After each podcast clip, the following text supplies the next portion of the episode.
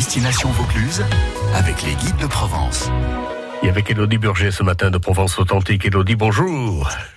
Bonjour Jeff, bonjour à tous. Bon, Elodie, direction Opède le Vieux, avec sa forteresse médiévale, superbe village qu'Opède le Vieux. Oui, oui, oui, un, des, un de mes préférés, je pense, Oui, euh, mais moi aussi. sur notre territoire. Ouais. Ah bon, ben voilà. J'ai l'habitude d'y courir là-bas. Il y, a, il y a un trail, le trail des vieilles pierres, où l'on monte au sommet avec une vue euh, dominante sur la forteresse euh, d'Opède le Vieux. Oui. C'est absolument sublime. c'est vrai, c'est un peu magique comme endroit. On a de drôles de vibrations là-bas. Ok. Bon, alors, dites-moi un peu, un peu d'histoire. L'histoire est longue d'Opède le Vieux d'ailleurs.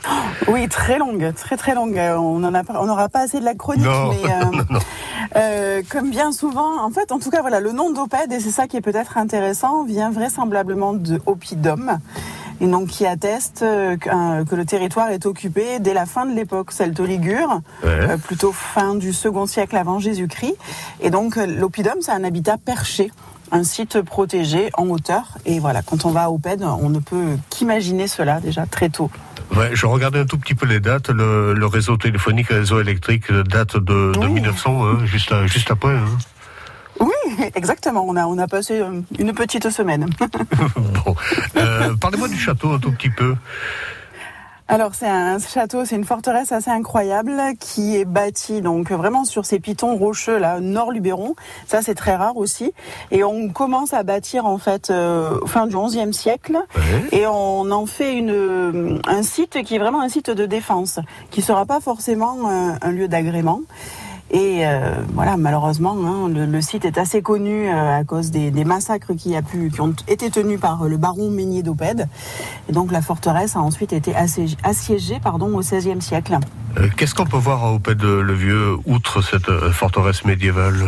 On a une très jolie église, Notre-Dame d'Alidon, qui a Oui. été extrêmement bien restaurée dans les dernières années. Et puis surtout, ce qui est formidable, c'est la balade.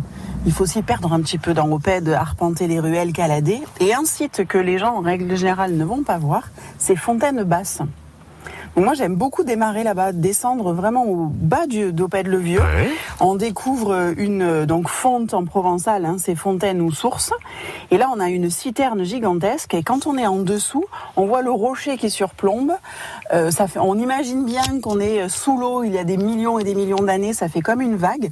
Et là, on emprunte le chemin, hein, voilà, que qu'on emprunte depuis toujours à Opède. Ouais, et, ça, c'est un lieu, voilà, plein d'histoires. Ouais, et ça vaut le coup, Elodie, d'ailleurs, quand on est en bas, de, de notamment par la combe Combresse, Mais oui, c'est ça. Vallon d'aller au Combresse, sommet là, par cette superbe oui, combe. c'est incroyable, c'est vrai. Ouais, ouais, de toute beauté. Et après, vous êtes sur l'ancienne route du Ventoux, au sommet. Oui, mais oui. Voyez que je connais.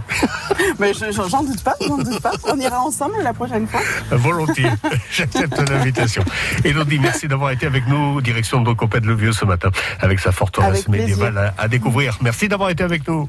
À la semaine prochaine. À la semaine prochaine avec plaisir. Provence authentique, donc, Elodie Burger, guide conférencière qui nous guide tout au long de cet été. Chronique à réécouter sur FranceBleu.fr.